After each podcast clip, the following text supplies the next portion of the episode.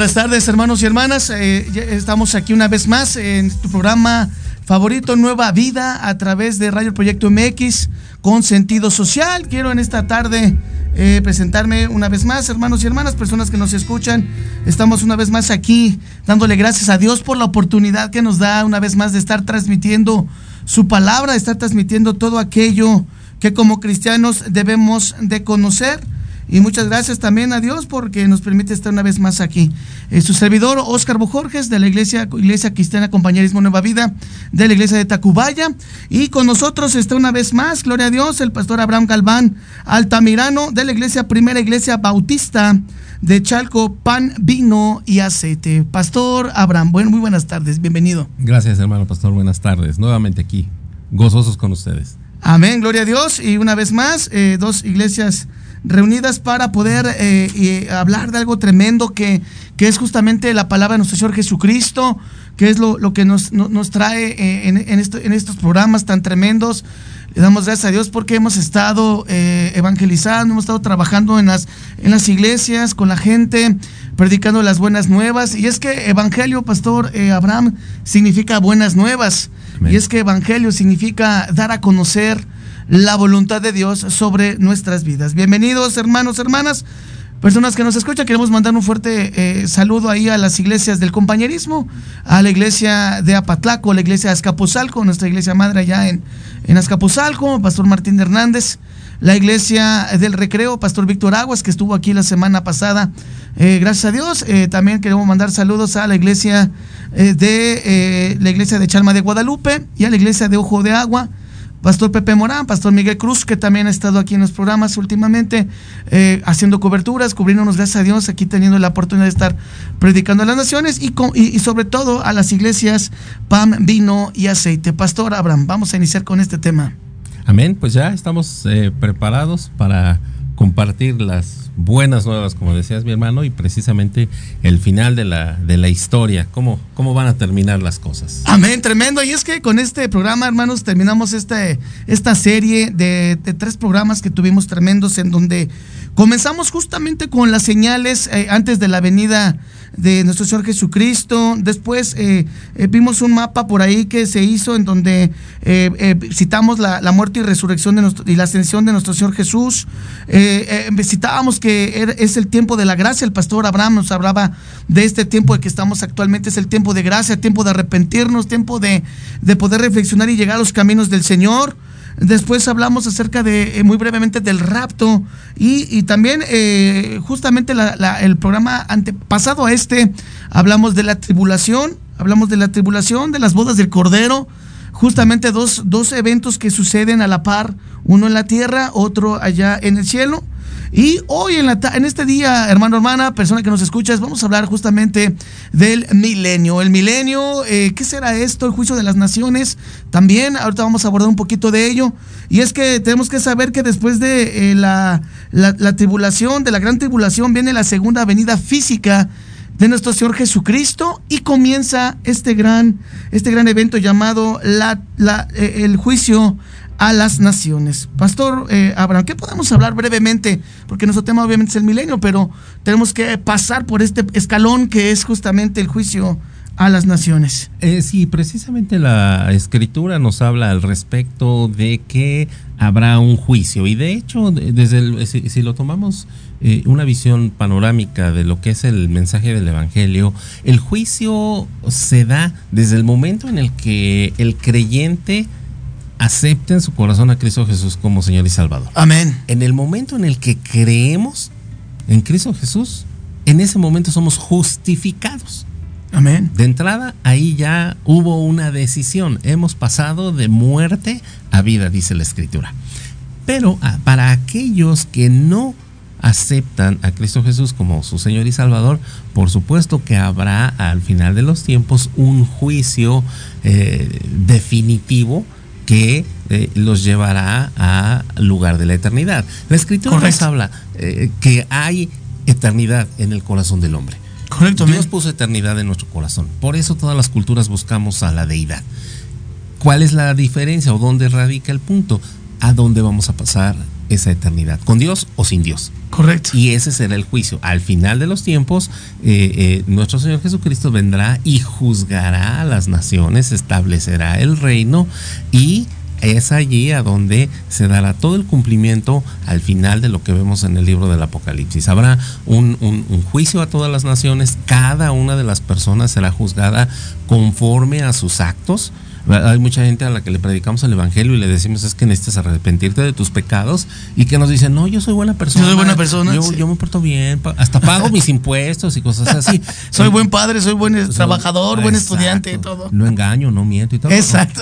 Ok, en ese momento, bueno, hasta el final, el gran, el, el juicio del trono blanco, allí se van a abrir los libros y se consultará cuáles son sus obras, cuáles son sus hechos. Si efectivamente sus hechos ameritan llegar al cielo, pues veremos, pero antes de darles el visto bueno, se abrirá el libro de la vida y si no aparece ahí su nombre, por más méritos que hayan hecho, adiós. Inmediatamente a condenación eterna. Es correcto. Y justamente lo que dice el pastor Abraham Galván en esta tarde, hermanos, es justamente esta parte. Eh, vamos a citar rápidamente Mateo 25, 31 al 46. Es, en este texto, si tú lo lees en tu tiempo, no vamos a abordar mucho en este tema porque vamos a ir justamente al milenio, pero eh, quiero que lo, puedas leer en tu Biblia, en, en, tu tiempo. Mateo 25, 31 al 46, justamente es lo que cita el pastor Abraham acerca de eh, la venida del Hijo del Hombre y dice que venga cuando venga en su gloria, rápidamente y todos los ángeles con él entonces se sentará en el trono de su gloria y serán reunidas delante de él todas las naciones y se separará a unos de otros como el pastor separa las ovejas de los cabritos. Ahí está lo que decía el pastor. Ovejas, cabritos. Y entonces pondrá las ovejas a su derecha y los cabritos a su izquierda. Entonces el rey dirá a los de la derecha, venid benditos de mi Padre, heredad el reino preparado para vosotros. Y si tú te das cuenta, hermano, hermana, y lees este, este texto hasta el final, vamos a ver la separación de, los cabritos de las ovejas eh, por sus obras y vamos a ver cómo ellos eh, son enjuiciados y dice que si fueron forasteros y si tuvieron necesidad e hicieron algo, Bienvenidos al reino de los cielos. ¿Por qué? Porque a los cristianos, los hijos de Dios, Dios nos preparó para estar en esas obras de antemano. No que por las obras seamos salvos, no. Las obras tenemos que poner muy en claro que son fruto, son resultado de ser ya hijos de Dios. Por eso la salvación no es por obras, no es por lo que hagamos, sino que ya Dios nos preparó de antemano para estar en esas obras. Vamos a ir rápidamente a nuestro primer corte comercial en este primer bloque eh, de, entrada y regresamos aquí a tu programa Nueva Vida. No le cambies.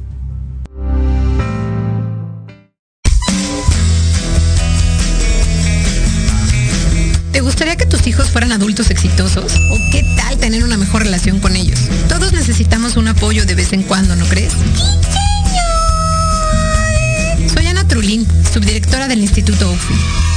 Acompáñame todos los martes de 7 a 8 de la noche en De la mano con tus hijos y descubre cómo relacionarte con ellos desde el corazón. Por proyectoradiomx.com con sentido social. Te quiero ver jugar, oye bien, te quiero ver creciendo. Te necesito aquí. Hola, soy Jorge Huerta. Hola, soy Clara Mejía. Te invitamos a escuchar Los Ratones Viejos un programa donde visitaremos nuestros libros favoritos. Todos los viernes de 8 a 9 de la noche por Proyecto Radio MX con sentido social.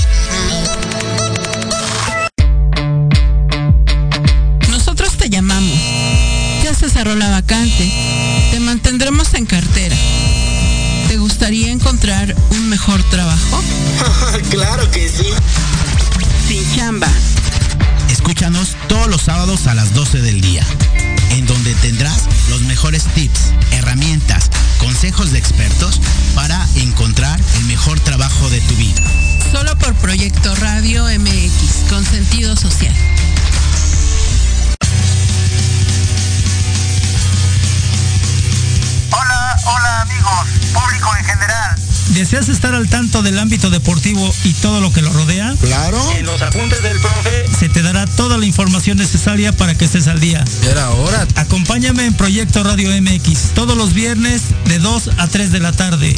Te esperamos.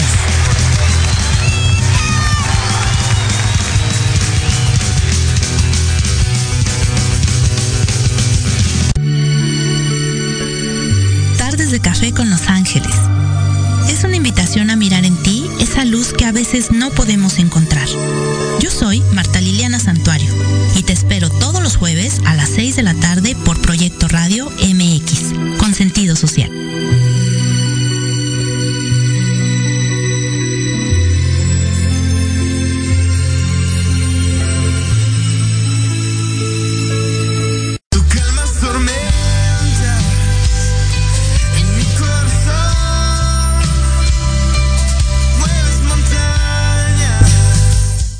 Adelante, ya estamos de regreso aquí en tu programa Nueva Vida a través de Radio Proyecto MX con sentido social y estamos una vez más aquí tu servidor, Pastor Oscar Bojorges de la Iglesia, Iglesia Cristiana Compañerismo Nueva Vida y Pastor Abraham Galván de la Iglesia eh, Sal, Vino y Aceite. Qué tremendo, perdón, pan, vino y aceite. Qué tremendo, hermanos, que podamos estar reunidos eh, predicando la palabra de Dios con un solo espíritu y es que es el espíritu de Cristo Jesús, Pastor. Amén. Amén. Y estábamos justamente ya eh, comentando el, el tema del juicio, la segunda venida de Cristo comenzamos a mencionar el tema del juicio, lo, lo, explicaba muy bien el pastor Abraham. Yo les daba la cita bíblica donde lo puedes leer, donde el Señor dice que eh, lo, los cabritos hicieron algunas cosas, dejaron de hacer algunas cosas y serán expulsados de la vista del Señor. Y las ovejas en ese momento, eh, de acuerdo a lo que hicieron, serán bienvenidos al reino del Señor. Y entonces, ¿qué pasa después? Justamente qué pasa después, y es que Jesucristo tiene promesas para sus hijos, y es que Cristo tiene promesas para todos aquellos que le buscan y que le aman. ¿Cuántos dicen amén? Amén. Amén. Y, entonces justamente ahorita estamos andando ya en el tema del milenio. Pastor Abraham, adelante por favor. Ok, bueno, entremos en materia, como dices, hermano. ¿Y qué es el milenio? Bueno, el, el milenio de entrada es uno de los temas eh, más controvertidos en, en, lo que es la escatología bíblica. Amén. Eh, el, el, el, evangelista Juan, eh, al escribir el Apocalipsis, llegamos al capítulo 20 y es en este capítulo donde se hace referencia al milenio. Esta enseñanza eh, o este pasaje de la palabra de nuestro Dios da como resultado tres posturas diferentes eh, en, la, en cuanto a la interpretación de este pasaje. Correcto. De ahí que se conozca el premilenialismo. Así es. El postmilenialismo. Así es. Y el amilenialismo. Pre, post y a. ¿Qué quiere? Pre, antes de qué, post, después de qué, o el a de plano ni fu ni fa. Ni fu, ni fu. Premilenialismo. ¿A qué se refiere? Que eh, en, en, esencia, este capítulo 20 de, de, de Apocalipsis que ahorita vamos a analizar, nos habla de un periodo de mil años en el que Satanás va a ser atado. Y eh, la, diferencia entre estas tres posturas es cuándo ocurrirá la segunda venida física de nuestro Señor Jesucristo a la tierra. Los que apoyamos la postura premilenialista eh, decimos que primero será la segunda venida física de nuestro Señor Jesucristo Amén. al juicio, lo que acabamos de comentar, y después vendrán los mil años, el periodo de mil años descrito en este pasaje. El eh, postmilenialismo post post nos habla que primero se dará el, el milenio y ya después es la segunda venida física de nuestro Señor Jesucristo. Y los amilenialistas de plano, estos ni fu ni fa, porque toman la interpretación del Apocalipsis de una manera alegórica. O sea, lo que les conviene, los que les suena bonito, está bien así. Entonces, eh, ese es el punto. La, la, lo realmente interesante será, pues, analizar el pasaje de la palabra de nuestro Dios. Amén. Vamos, vamos a, a, a, ello entonces. Apocalipsis capítulo 20, si nos pudieran ayudar con producción, Amén. allá con, con las imágenes. Eh, versículo número uno dice, vi a un ángel que descendía del cielo con la llave del abismo y una gran cadena en la mano. Y prendió al dragón, la serpiente antigua, que es el diablo y Satanás, y lo ató por mil años. Me adelanto, seis, siete veces por lo menos en los primeros siete versículos se menciona el tiempo mil años. Ya con eso a los amilenialistas los dejamos fuera porque si la escritura repite un concepto varias veces Correcto. en pocos versículos hay que ponerle atención. Aquí ya apareció mil veces. Y aquí vamos a empezar con las preguntas de trivia, hermano pastor, a ver si me ayudas. Amén. ¿Qué se necesita? ¿A quién se necesita para atar a Satanás?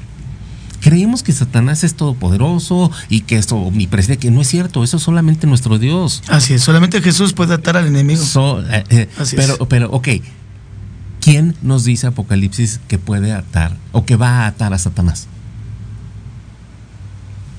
Versículo 1. Versículo 1, ¿no? estamos aquí en nuestra, nuestro texto. Dice, vi un ángel, ¿Un que ángel? descendía del cielo con la llave del abismo y una gran cadena en la mano. Un ángel de Dios. Un ángel. No se necesita más. No se necesita un arcángel, un querubín, no se necesitan tropas destacadas, no se necesitan equipos SWAT del cielo. un ángel. Un ángel es suficiente para atar a Satanás. Prenderlo, dice el versículo número 2, con una cadena. Y aquí a algunos eh, se les ocurre el, chistecito de decir, ¿qué tan grande tiene que ser la cadena para que pueda atar a Satanás? Con el poder que nuestro Dios tiene, Así es, el amén. tamaño y las dimensiones y todo, eso es lo de menos. Es lo de menos. ¿Qué así hace con es. Satanás? Versículo 3. Y lo arrojó al abismo y lo encerró y puso su sello sobre él para que no engañase más a las naciones hasta que fuesen cumplidos mil años, segunda vez que se menciona. Y es. después de esto debe ser desatado por poco tiempo. Versículo 4.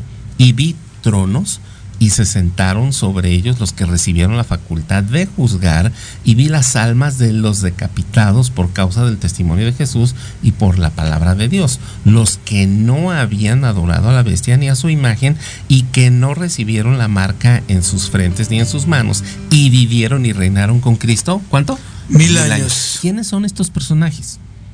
Ya Satanás está atado, está puesto eh, eh, bajo resguardo, dijéramos en términos judiciales, ¿no? Ya está detenido, está amarrado, se puso un sello sobre su prisión y no va a engañar a las naciones por mil años. Y a continuación, lo que Juan ve en el cielo son tronos y quienes se sientan a juzgar a las naciones. Y además dice que eh, vio las almas de los decapitados. ¿Quiénes son estos? Estos son los que lo que llamaríamos los santos Los de la santos tribulación. es- Los que murieron en la tribulación, que es aquí a donde se nos pierden algunos que, que enseñan que habrá eh, eh, Iglesia en, en- en- en la tribulación. que habrá rapto en el transcurso de la tribulación, a la mitad o A, al a la final. mitad o al final, es correcto. Entonces, efectivamente, en el tiempo que dure la tribulación, ¿habrá eh, perdonados? Sí. ¿Habrá quienes se conviertan al Evangelio? Sí. Para eso ya lo habíamos visto, van a chambear los 144 mil. Pero Correcto. estos van a estar, eh, los, los narra Apocalipsis, en el trono debajo del trono diciéndole a Dios, Señor, ¿hasta cuándo vas a vengar la sangre de tus santos? Y les dice, esperen un momento, esperen un tiempo, hasta que se complete el número de cada uno de los discípulos. Bueno, Amén. aquí en 24 ya nos está diciendo que estos van a reinar juntamente con Cristo en los mil años. Esto nos da pie a que podamos entender que en el milenio estos santos de la tribulación van a ser los que habitarán la tierra. ¿Ok? Versículo 5. Pero los otros muertos no volvieron a vivir hasta que se cumplieron mil años. ¿Quiénes son estos otros muertos? Y aquí ya tenemos tres grupos de personas. A ver si, a, a ver si, si- si acordamos en esto. Primera carta del apóstol Pablo a los tesalonicenses, capítulo 4, versículo 13, que nos dice, no quiero que ignoréis acerca de los que durmieron, De los que durmieron en Cristo. en Cristo. ¿Quiénes durmieron en Cristo? Todos los santos de la iglesia, de la, de, Antes del rapto. del- de la época de la iglesia. Desde la resurrección de nuestro Señor Jesucristo, propiamente desde Pentecostés, hasta, Hasta el rapto. Hasta el rapto, es correcto. Todos estos son los santos de la iglesia, vamos a llamarlos de esta manera. Sí, los que murieron. Ya mencionamos en el versículo 4 a los santos de la tribulación. Correcto. ¿Ok? Versículo número 5. Pero los otros muertos no volvieron a vivir hasta que se cumplieron mil años. ¿Qué sucede? Los muertos en Cristo, dice el escritor, les resucitarán primero. Correcto. Juntamente con los santos de la tribulación, vendrá Israel, los santos, digamos, del Antiguo Testamento, para estar juntos en las bodas del Cordero de la iglesia. Aquí hablábamos de los invitados. Es correcto, son los invitados a, Los las, boda- judíos. a- a las bodas del Cordero. Es correcto. así es. Todos los santos del Antiguo Testamento o de la Antigüedad, como quer- querramos llamarlos. ¿Y qué va a pasar con todos los demás muertos?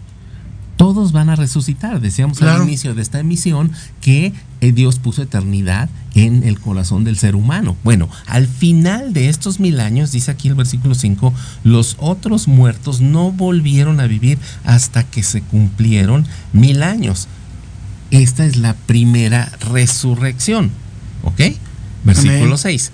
Bienaventurado y santo el que tiene parte en la primera resurrección. ¿Quiénes?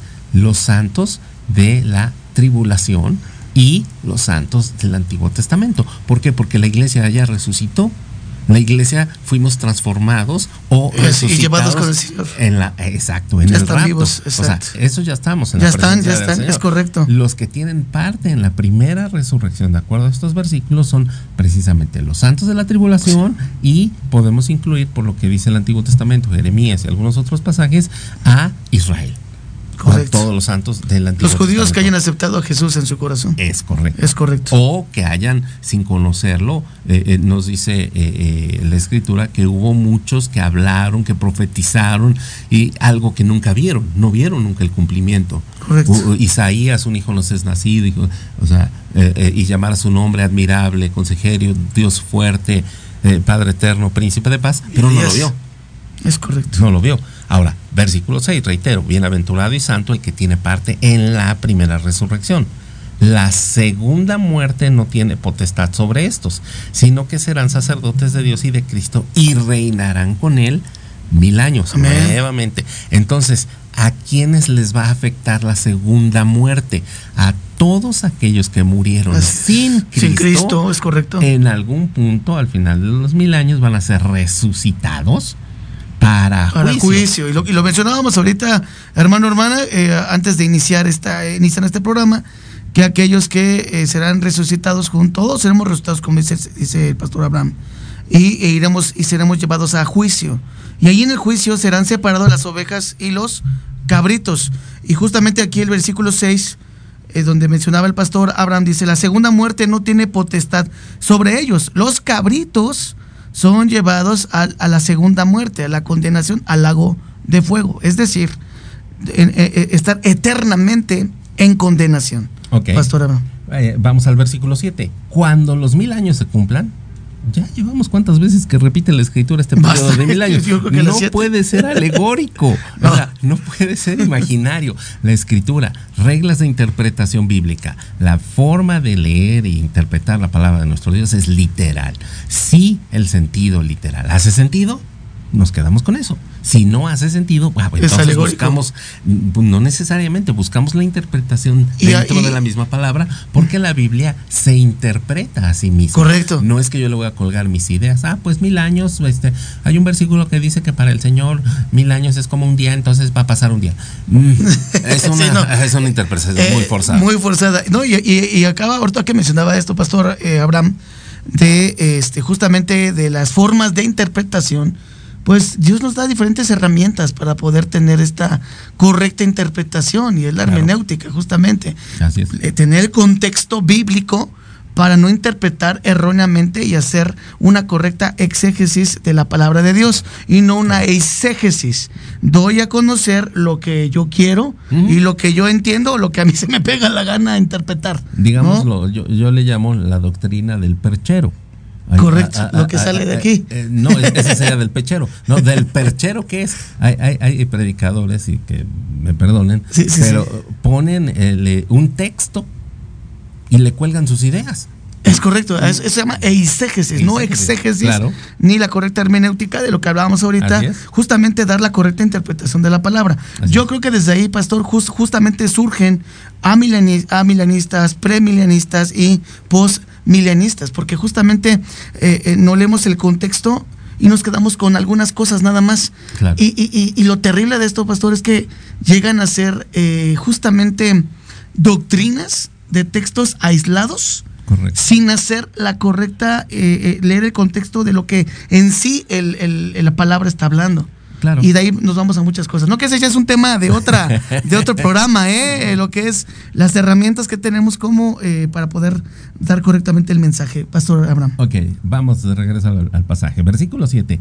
Cuando los mil años se cumplan, Satanás será suelto De su prisión. prisión. Amén. Ok, no quiere decir que va a ser perdonado, no, será suelto. ¿Qué va a hacer? Lo que ha hecho siempre, desde el principio. Recordemos, Apocalipsis es el cierre de la escritura. ¿Y qué hizo a, Satanás desde el principio? Engañar a la mujer, Desde el engañar a la, a la- a la serpiente para engañar a la mujer y hacerlos caer. Padre de mentira, así es. Así es. Versículo 8. Y saldrá a engañar a las naciones que están en los cuatro ángulos de la tierra, a Gog y a Magog, a fin de reunirnos para la batalla, el número de los cuales es como la arena del mar. De ahí nos pasamos, porque viene el, el- los siguientes versículos, eh, el versículo 9 y 10, eh, nos hablan de, de este mismo tema. Vamos a Correcto. lo que eh, levanta también algo de polémica o mucha polémica, incluso entre el pueblo cristiano. Ojo aquí, el gran trono blanco. ¿Quiénes van a comparecer ante el gran trono blanco? Vamos a ver qué nos dice la escritura antes de, Amén. de- de- de colgarles nuestras ideas. Versículo Correcto. 11. Y vi un gran trono blanco y al que estaba sentado en él, de delante del cual huyeron la tierra y el cielo, y ningún lugar se encontró para ellos. Y vi a los muertos, hace unos versículos vimos quiénes eran los muertos, Correcto. y vi a los muertos, grandes y pequeños, de pie ante Dios. Y los libros fueron abiertos, y otro libro fue abierto, el cual es el libro de la vida. Y fueron juzgados los muertos por las cosas que estaban escritas en los libros según sus obras. Amén. ¿Ok? Versículo Amén, amén. 13. Y el mar entregó los muertos que había en él, y la muerte y el Hades entregaron los muertos que había en ellos, y fueron juzgados cada uno según, Según sus obras. obras. Y la muerte y el Hades fueron lanzados al lago de fuego. Amén. Esta es la muerte segunda. Y el que no se halló inscrito en el libro de la vida fue lanzado al lago, Al lago de fuego. de fuego. Tremendo. Entonces, regresando a- a- a- al pasaje, regresando a algunos versículos atrás, ¿quiénes van a comparecer ante el gran trono blanco de nuestro Señor Jesucristo? ¿Quiénes van a estar delante de ese trono? ¿Quiénes van a ser juzgados allí? Dice la escritura, los muertos. Los versículo muertos. número 12. Y vi a los muertos. ¿Cuáles muertos? Quedamos ya que la iglesia resucitó ya en el momento En del el, en rapto. el rapto, correcto. Los que, los que hayan dormido en Cristo o hayamos dormido en Cristo, Cristo. seremos resucitados. Los que hayamos Y quedado, transformados. seremos transformados. Amén. Ahí ya estamos. En, en, el, en el periodo final de la, de la gran tribulación, lo que acabamos de ver al principio de esto, que, que va a suceder con los santos de la tribulación. De igual manera van a ser resucitados y van a ser, eh, junto con los eh, eh, santos del Antiguo Testamento, van a ser los convidados a las bodas del A las Cordero. bodas de Cordero, correcto. Para esto tuvieron ya que haber resucitado. Correcto. ¿Ok? Entonces, Fíjense, hermanos, cómo, cómo nos regresamos de, de alguna manera hacia el juicio y hacia la- al rapto y hacia la segunda venida, porque todo tiene correlación. Claro. Mucha, mucha gente, pastor, dice, es que no, es que la Biblia está muy enredada. No, lo que pasa es que requiere de, una, de un discernimiento tremendo y aparte del estudio importante de la escritura de nuestro Señor Jesucristo. y algo que comentabas, muy importante. Así es. ¿De dónde se dan las malas interpretaciones? Precisamente de ver textos aislados. Correcto, De- de- de- correcto. De, no analizar el, El nosotros- contexto. el contexto. Si nosotros analizamos el libro del Apocalipsis solito, pues ya estamos mal. Porque- Es correcto. Porque, porque el libro del Apocalipsis, reitero, es el cierre de toda la escritura. Es correcto. Hay temas de los que no se habla en toda la escritura más que al principio. Un gran ejemplo que siempre lo pongo, el árbol de la vida. Correcto, únicamente en Génesis, nada más se habla de él. en Es Génesis, correcto. No se vuelve a hablar de él. ¿Hasta dónde? Hasta Apocalipsis. hasta Apocalipsis en que, el cierre. Que, que es, estará ya disponible, ya est- tendremos acceso a él, dará sus frutos, 12 frutos, uno cada mes, etcétera. O sea, ahí está el cierre. Amén. ¿Ok? Entonces, cuando nosotros contemplamos esto, no podemos considerar el libro del Apocalipsis aislado y colgarle nuestras ideas. Claro, y, y- y justamente por qué, pastor, porque si estamos hablando de escatología, estamos hablando de profecía, tenemos que también referirnos al libro de Daniel.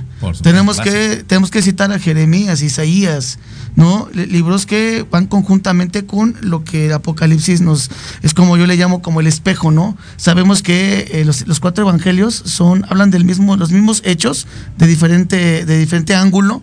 Y de la misma manera eh, tenemos en el Antiguo Testamento y en el Nuevo Testamento estos libros que complementan justamente el, el tema de la escatología. Claro, y si consideramos, por ejemplo, que la primera carta del apóstol Pablo a los tesalonicenses fue de los primeros libros escritos del Nuevo Testamento y todavía no existía el libro del Apocalipsis, vemos la, la- la inspiración divina del Espíritu Santo hacia los autores de- de- de- del canon bíblico como es una sola línea de pensamiento. No Correcto. hay- No, hay contradicción ni nada por el estilo. Entonces, eh, eh, viendo esto, versículo 12 de Apocalipsis 20, vi a los muertos, grandes y pequeños, de pie ante Dios y los, lo- los libros fueron abiertos. Y otro libro fue abierto, el cual es el libro de la vida.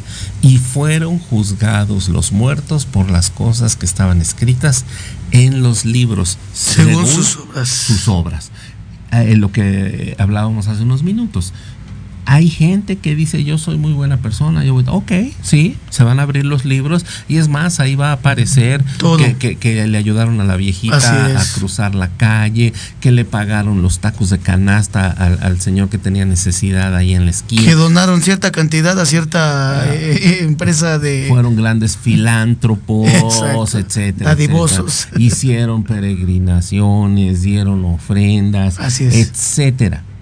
El, el- punto de, de quiebre será el momento en el que se abra el libro de la vida. ¿Está ahí su nombre? No. ¿Cuál es la única manera para que esté su nombre inscrito en el libro de la vida Así del es, Cordero? tremendo. Creer en Cristo Jesús Así como su es. Señor y Salvador. Y, y- y- y además de creer, pastor, yo creo que también, ya cuando somos cristianos y hemos experimentado una vida nueva, una vida llena de, de- del Espíritu Santo, sabemos, pastor, que nos lleva justamente a, a- a- metanoia, ¿no? A cambiar de mente Claro. y de corazón, porque sin Cristo estamos, estábamos muertos en nuestros delitos y pecados. Pero ahora que estamos en Cristo, dice que ahora tenemos una vida, una vida eterna y una esperanza para estar algún día delante del Cordero de Dios. Entonces, justamente e- e- eso es muy importante, pastor, lo que usted acaba de mencionar. ¿Y cómo escribimos nuestro nombre en el libro de la vida? Eh, dice la Biblia que por sus frutos Los conoceréis. los claro. conoceréis. Claro, y ahí eh, ese es precisamente el asunto. Lo mencionabas ya y, y vale la pena, creo, hacer el, hacer el énfasis. Por el hecho de ya ser de Cristo, entonces tenemos que andar en las obras que Él ya de Correcto. antemano para nosotros. Correcto, lo que hacemos Por- hace rato. Exacto. ¿Por qué, ¿Por qué obramos? ¿Por qué hacemos buenas obras? ¿Por qué ayudamos? ¿Por qué compartimos el Evangelio? ¿Por qué pensamos en las viudas, en los ancianos, en los enfermos?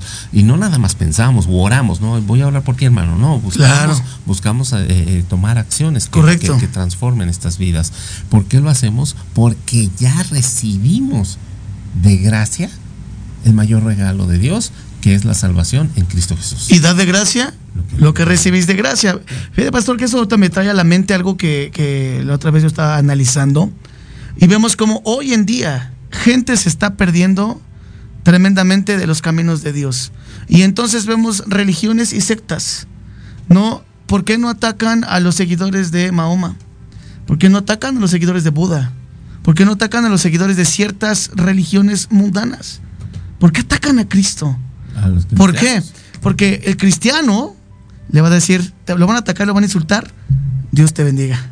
Sí, claro. Voy a orar por ti. Lo que usted acaba de decir, pastor, voy a orar por ti. Y te están insultando y te están mentando y te están diciendo mil cosas. Y tú estás por dentro, Señor, bendícelo, Señor, ayúdalo, Señor, Señor, ay- eh, eh, fortalécelo, levántalo. Y te están insultando y te están maldiciendo. Porque un cristiano siempre va a contestar con bendiciones. Por eso, hoy en día, el cristianismo está siendo tan atacado, pastor, y se está cumpliendo ya la escritura. Claro. Esto ya no es más que una, y lo decíamos la primera sesión, la primera, eh, eh, el primer programa que tuvimos de esta serie de escatología, en donde hablábamos de que ya los tiempos están, están cerca. Ya gente que, oye, ¿por qué ese hermano que tenía 30 años en el Evangelio de pronto ya cree en otras cosas? Pues porque también la apostasía ya está, ya está en, en estos tiempos posteros, en estos tiempos que hablábamos que ya son tiempos eh, eh, eh, no finales, pero son los tiempos ya preparativos para que ya venga nuestro Señor Jesucristo. Eh, hablábamos de todos los eventos catastróficos que se están estado mencionando, pero uno tras otro, pastor, se están presentando. Ya Cristo viene pronto. Eso es correcto. Pastor y, Pastor y entendamos esto. La venida de Cristo, reiterando, es primeramente el rapto. Correcto. Y después ya la segunda venida física. La verdad física es correcto. Así es. Entonces, el, el- el tema de, de ubicar el milenio, que es el, tema de hoy, Amén. pues de acuerdo por lo que creemos, por el estudio sincero de la palabra de nuestro Así Dios, es. creemos que será previo, que será, eh, eh, perdón, el premilenialismo. Primero vendrá nuestro Señor Jesucristo, su segunda venida física, y después se establecerá El milenio. el milenio. Si hay otra postura, digo, no, no, no, no hay. No me gusta a mí la respuesta que, eh, eh, o la, la- la frase que voy a decir a continuación, porque me suena a, a- a frase del libro de escatología de Seminario Bautista. Claro. O, o de, o de Pastor Bautista, que dicen, Sí. este, pues si viene antes o después, si el rapto es a la, si es, si es el rapto ah, antes o después o a la mitad de la tribulación, etc., pues eso no importa. Tú con que creas en Cristo ya, este, estate tranquilo. Ah, si Dios se ocupó de darnos todo un mapa del, de, de, de acontecimientos en Apocalipsis. ¿cómo lo vamos a desperdiciar? No, y cómo lo vamos a como ignorar, ¿no? A ignorar, Tenemos exacto. que realmente saber esto como cristianos para poder enseñar a los demás de lo que Dios hace con sus promesas, porque Así esto es. es. una promesa que Dios tiene para su pueblo. Así. Regresamos una eh, en, un, en un momento más, vamos a nuestro segundo corte y no le cambies, estamos terminando este tremendo tema del milenio. Que Dios te bendiga. Regresamos en un momento más. Vivimos un mundo cambiante. Por eso Café, Política y algo más es el programa de análisis para conocer los temas relevantes de América. Debate, opinión y pluralidad política con Sebastián Godínez Rivera. Tenemos una cita todos los martes de 5 a 6 de la tarde, solo por Proyecto Radio MX con sentido social. No te pierdas todos los jueves de 2 a 3 de la tarde charlas turísticas by Viajes Romanos. Un programa que tiene como finalidad dar a conocer las mejores opciones para sus próximas vacaciones. Hoteles, destinos turísticos, tips de viaje y mucho más. Ay, buen macice. Solo por Proyecto Radio MX, con sentido social.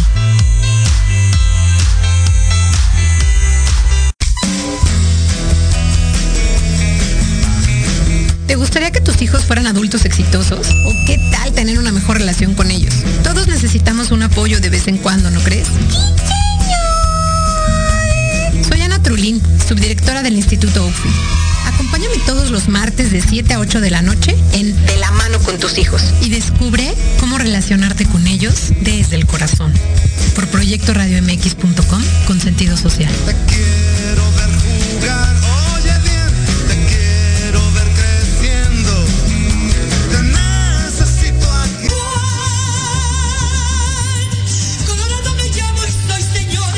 Escúchanos todos los miércoles en tu programa Dosis Mexicana de 5 a 6 de la tarde con Paloma Viajera y Andrick Meras por Proyecto Radio MX.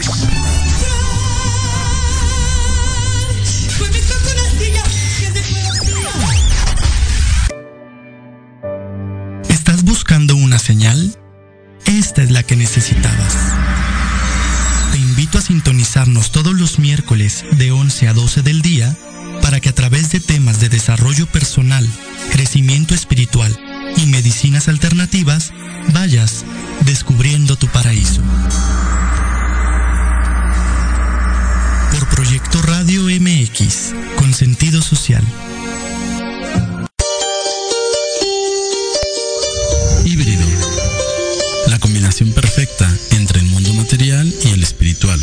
Con los mejores expertos en psicología, medicina, belleza, asesoría legal, métodos espirituales y holísticos y algo más. Conducido por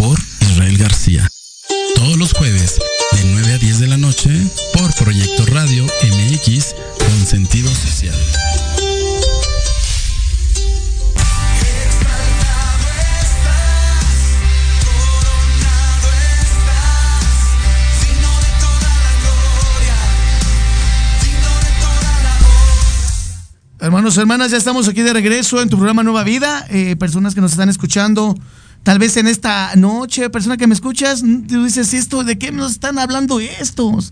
¿Estos de qué me están hablando? ¿En qué idioma me están hablando? Y sí, tal vez tú eres ese en esta noche, tú eres esa. Déjame decirte que Cristo tiene unas promesas tremendas para tu vida. y decíamos, ¿cómo escribo mi nombre en el libro de la vida? Justamente. Dice la Biblia que tienes que arrepentirte de tus pecados pasados y tienes en ese momento que recibir a Cristo en tu corazón. Si tú en esta noche, persona que nos escuchas, no eres cristiano, no eres cristiana, no conoces nada de la Biblia, en esta noche tú puedes permitir que Cristo entre en tu vida, que Cristo entre en tu corazón. Al final vamos a hacer una oración eh, con este tremendo tema y vamos a pedirle a Dios que Él sea eh, guiándote en, una oración a través del pastor eh, Abraham y vamos a, pedirle a Dios que Él sea el que nos ayude a tomar unas decisiones tremendas en nuestra vida. Amén. Antes queremos mandar saludos a, Mela, Mela Pérez. Hola, dice ahí. Hola, Mela Pérez. También tenemos a Nena Cristel.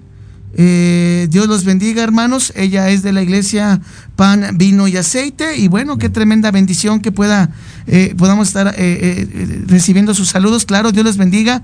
Tenemos que mandar saludos a la iglesia de Escaposalco, a la iglesia de Tacubaya, a la iglesia del Recreo y a la iglesia de Apatlaco. También queremos mandar un saludo afectuoso a todos los hermanos que nos escuchan en esta tarde de la iglesia Pan, Vino y Aceite. Un, saludo cordial, una bendición para todos ellos, que, que sea el Espíritu siempre hablando en cada uno de nosotros como cristianos.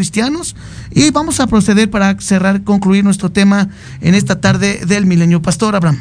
Bien, eh, ¿cuál es el propósito del milenio? Amén, lo que decíamos ahorita, amén. ¿Cuál es la, intención del milenio? Una gran cantidad de gente, eh, sobre todo se ha visto en asesinos seriales, en cuestiones ya muy extremas, eh, cuando hacen sus fechorías, los detienen, etcétera, muchos que dicen, es que el diablo me hizo hacerlo no es esto ninguna noticia. Mencionábamos que la, el trabajo de Satanás es ser engañador, engañador, es el padre de la mentira.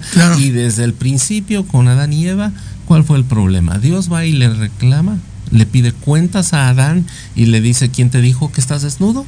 Primero le pregunta dónde estás, quién te ha dicho que estás desnudo y has comido del, del fruto que te dije que no comieras. Y en lugar de asumir su responsabilidad, ¿qué fue lo que hizo? Paso la bolita la mujer que me diste, señor. Eh, le, echa la, culpa a la mujer y a Dios. La mujer porque le dio de comer y a Dios porque le dio a esa mujer. Amén. La mujer tiene que rendir cuentas y quién, de quién es la culpa? De la serpiente. Y, y así no la hemos pasado. ¿Qué es lo que, eh, por qué peca la gente? ¿Por qué no se acerca a Dios? Porque es que Satanás me lo impide. Es que los mismos cristianos, eh, dicen, dicen algunos que de los primeros en llegar a, la, a las congregaciones, a nuestros templos, es, Satanás y que está sentado en, la última fila. Así, es que, así es que aguas hermanos que les gusta la última fila. Este, y, cuando, sobre todo en las iglesias donde hay testimonios y que el, el, enemigo me hace y que el enemigo me llevó y que el enemigo provocó y que el enemigo es el otro, el otro ya nada más te dice todo yo todo yo, todo yo. Todos me echan la culpa a mí. Exacto. El milenio, ¿qué va a hacer? Va a estar Satanás atado para que no engañe a las naciones. Y de ahí veremos si realmente estamos dispuestos como humanidad a servir a Dios para eh, adorarlo, darle la honra y la gloria de manera voluntaria. Si no nos acercamos ahorita, es que Satanás pone estorbos, es que me lo impide, es que en, la eh, influye en mi marido y no me deja ir al templo, influye en mi esposa y, no, no, la soporto, eh, etcétera. O sea, el propósito es determinar darle la oportunidad al ser humano de realmente expresarse y que de manera voluntaria desee tener esta comunión íntima con Dios. No, y aparte qué tremendo, pastor, porque justamente dice que reinará. Sí, claro. Estaremos eh, viendo al Señor de frente. Yo creo que ahí yo no sé, creo que todo, toda persona quisiera estar delante de Dios, ¿no? Sabiendo que la condenación, pues, e, es tremendo, como lo dice la parábola del rico y de Lázaro, ¿no? Eh, eh, Romanos 8, 17 dice lo que justamente decía el pastor, dice, y sí, también e, herederos y, herederos y coherederos de Dios con Cristo, si en verdad padecemos con Él, a fin de que, que también con Él seamos glorificados con Él. Es decir, que él ya de antemano estará preparando esa, e, e, ese... Ahora, pastor, aquí viene una pregunta que muchas personas tienen y que lo podemos en esta tarde resolver. ¿El milenio será en la tierra o en el cielo? Ah, ah eso es, muy, muy, muy interesante. Claro, es parte del tema que estamos hablando. Del tema. ¿Qué es lo que ve Juan en, el, en, este, en este milenio? Claro. Eh, Cuando nosotros analizamos el, el libro de Apocalipsis, tenemos que definir eh, entre los puntos eh, eh, de interpretación bíblica, tenemos que definir dónde están dándose los acontecimientos. Correcto, En el correcto. cielo o en la tierra. El milenio, lo que nos marca la, la- la escritura, la pauta, es que va a ser precisamente en la tierra. No va a ser Tierra el, nueva. El, el- el- el cielo nuevo y la tierra nueva, que será la nueva Jerusalén. Es. Que ese es otro asunto. Es otro tema. Eh, eh, ese es, ese es, eh, parte ya del, del- del final de, la, de las cosas, a donde estar, ese ya será nuestro destino final.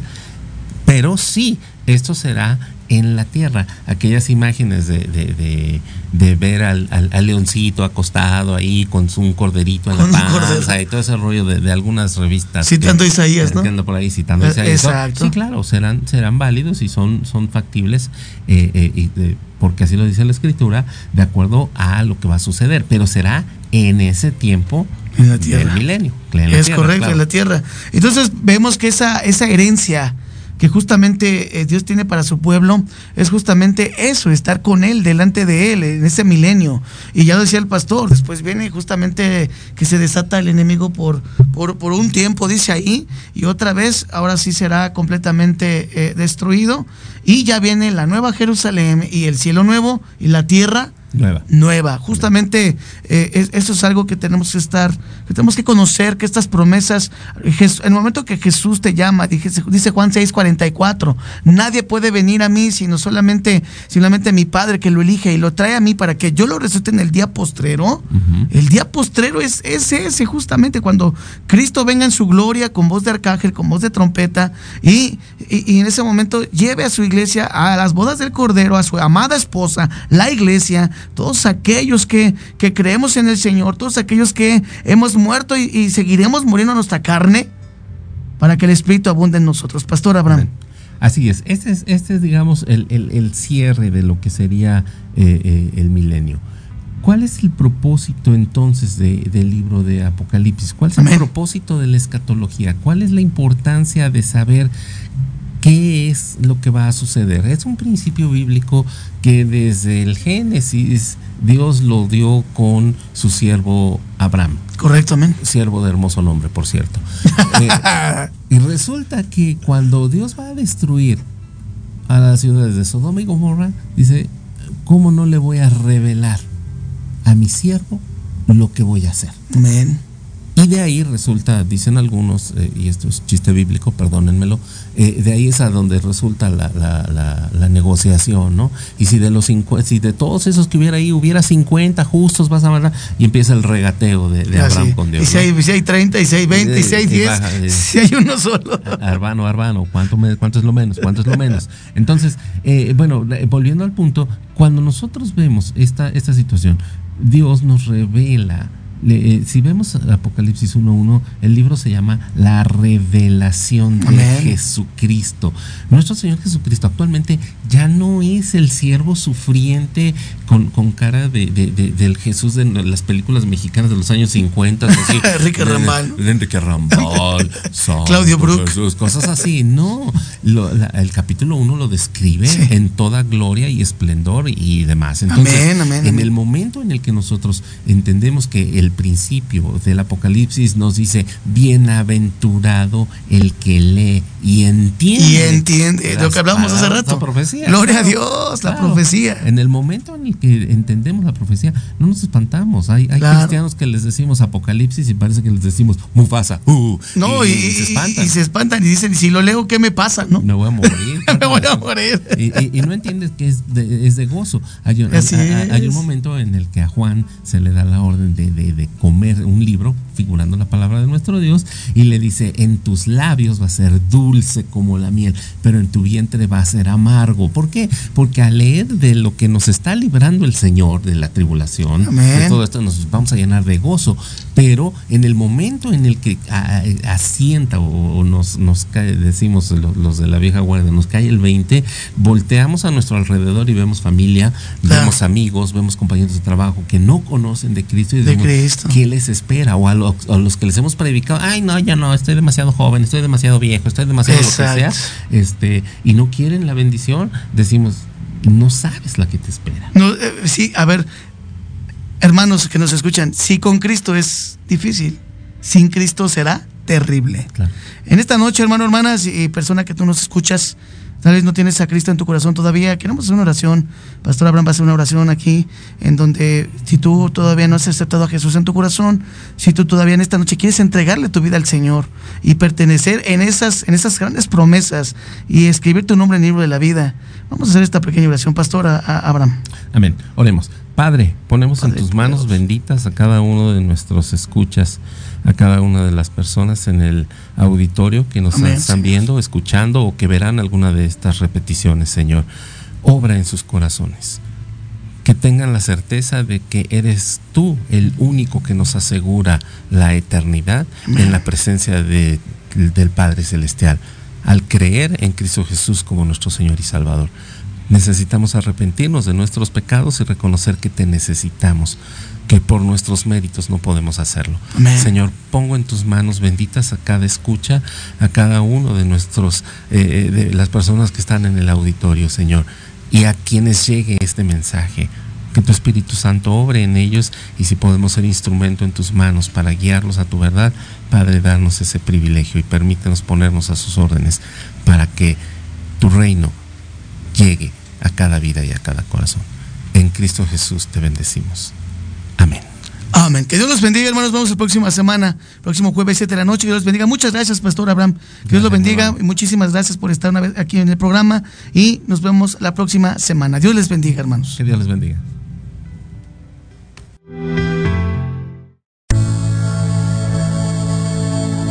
Gracias por escucharnos en tu programa Nueva Vida. Te esperamos el próximo jueves a las 7 de la noche con nuevos temas y grandes invitados. Aquí en tu estación, Proyecto Radio MX con sentido social. Síguenos en nuestro canal de YouTube y Nueva Vida CDMX. Hasta pronto.